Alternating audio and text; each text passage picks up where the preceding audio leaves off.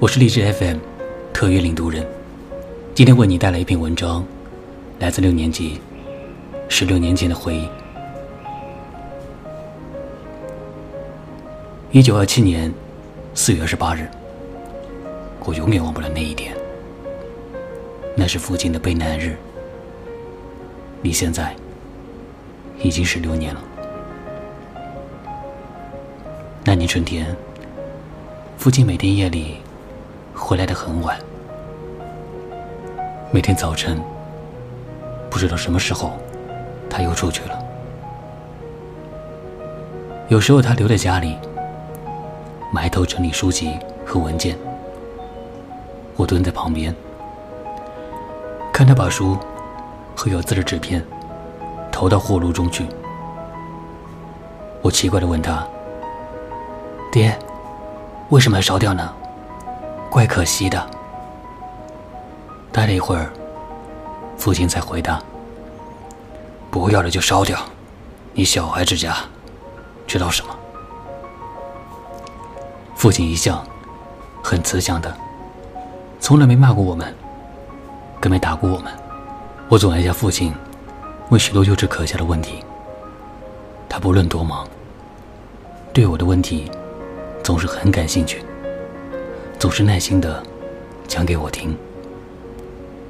这一次，不知道为什么，父亲竟这样含糊的回答我：“军阀张作霖要派人来检查，为了避免党组织被破坏，父亲只好把一些书籍和文件烧掉。才过了两天，果然出事了。”工友严正山一早上上街买东西，直到夜里还不见回来。第二天，父亲才知道他被抓到警察厅里去了。我们心里都很不安，为这位工友着急。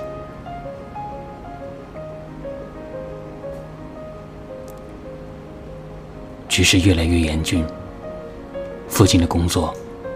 也越来越紧张。他的朋友劝他离开北京，母亲也几次劝他。父亲坚决的对母亲说：“不是常对你说吗？我是不能轻易离开北京的。你要知道，现在是什么时候？这里的工作多么重要，我哪能离开呢？”母亲只好。不再说什么了。可怕的一天果然来了。四月六日早晨，妹妹换上了新嫁衣，母亲带她到儿童娱乐场去散步了。父亲在里间屋里写字，我坐在外间的长木椅上看报。短短的一段新闻还没看完。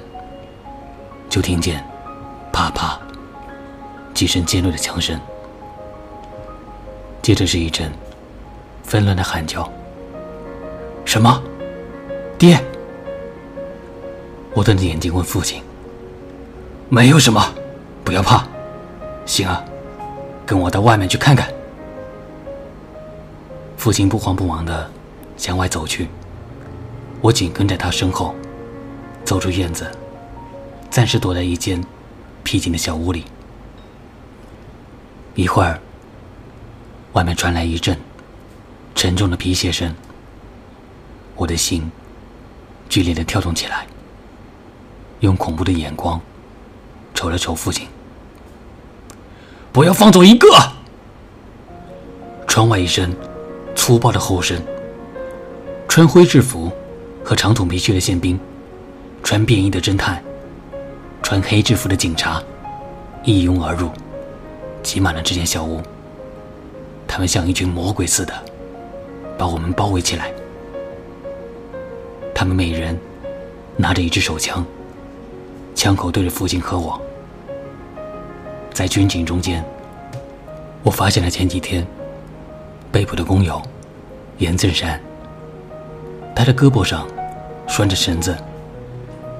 被一个肥胖的便衣侦探拉着，那个满脸横肉的便衣侦探指着父亲问严正山：“你认识他吗？”严正山摇了摇头。他那披散的长发中露出一张惨白的脸，显然是受过酷刑了。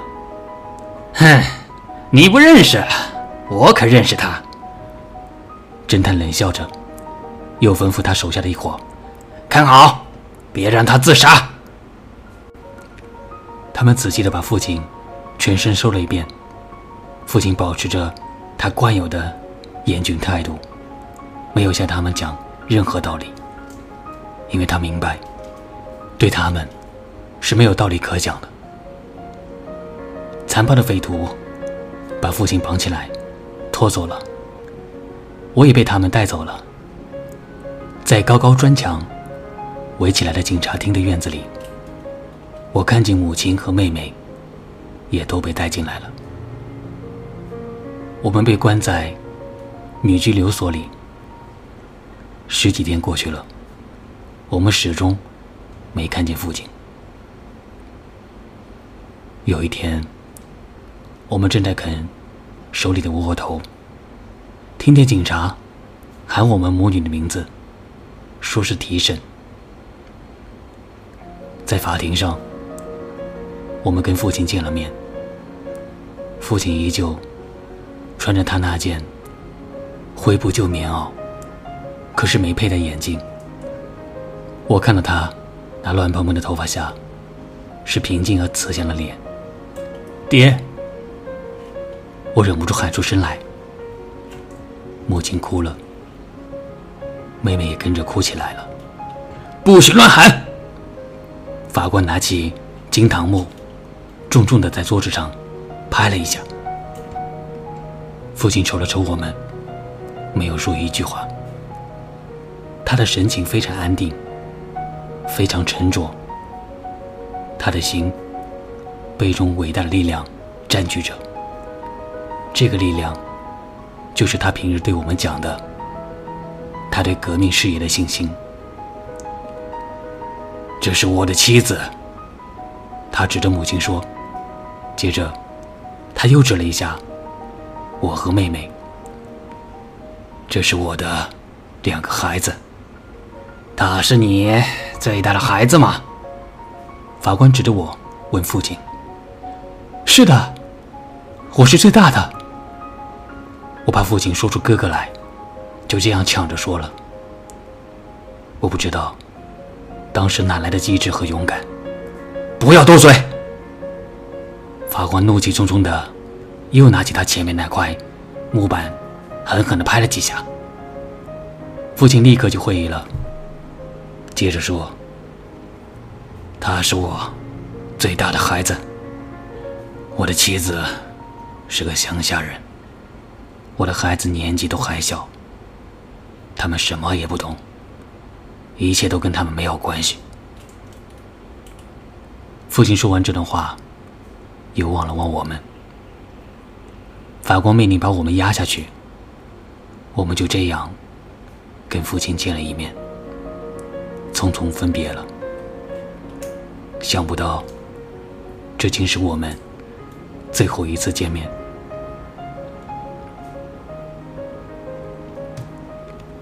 二十八日黄昏，警察叫我们收拾行李，出去留所。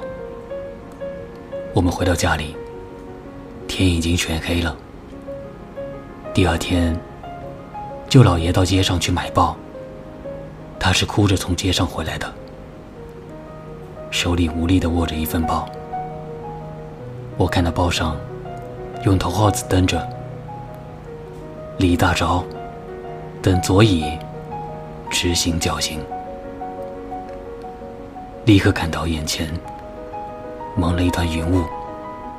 昏倒在床上了。母亲伤心过度，昏过去三次，每次都是刚刚叫醒，又昏过去。过了好半天，母亲醒过来了。他低声问我：“昨天是几号？记住，昨天是你爹被害的日子。我又哭了，从地上捡起那张报纸，咬紧牙，又勉强看了一遍。我低声对母亲说：“妈，昨天是四月二十八日。”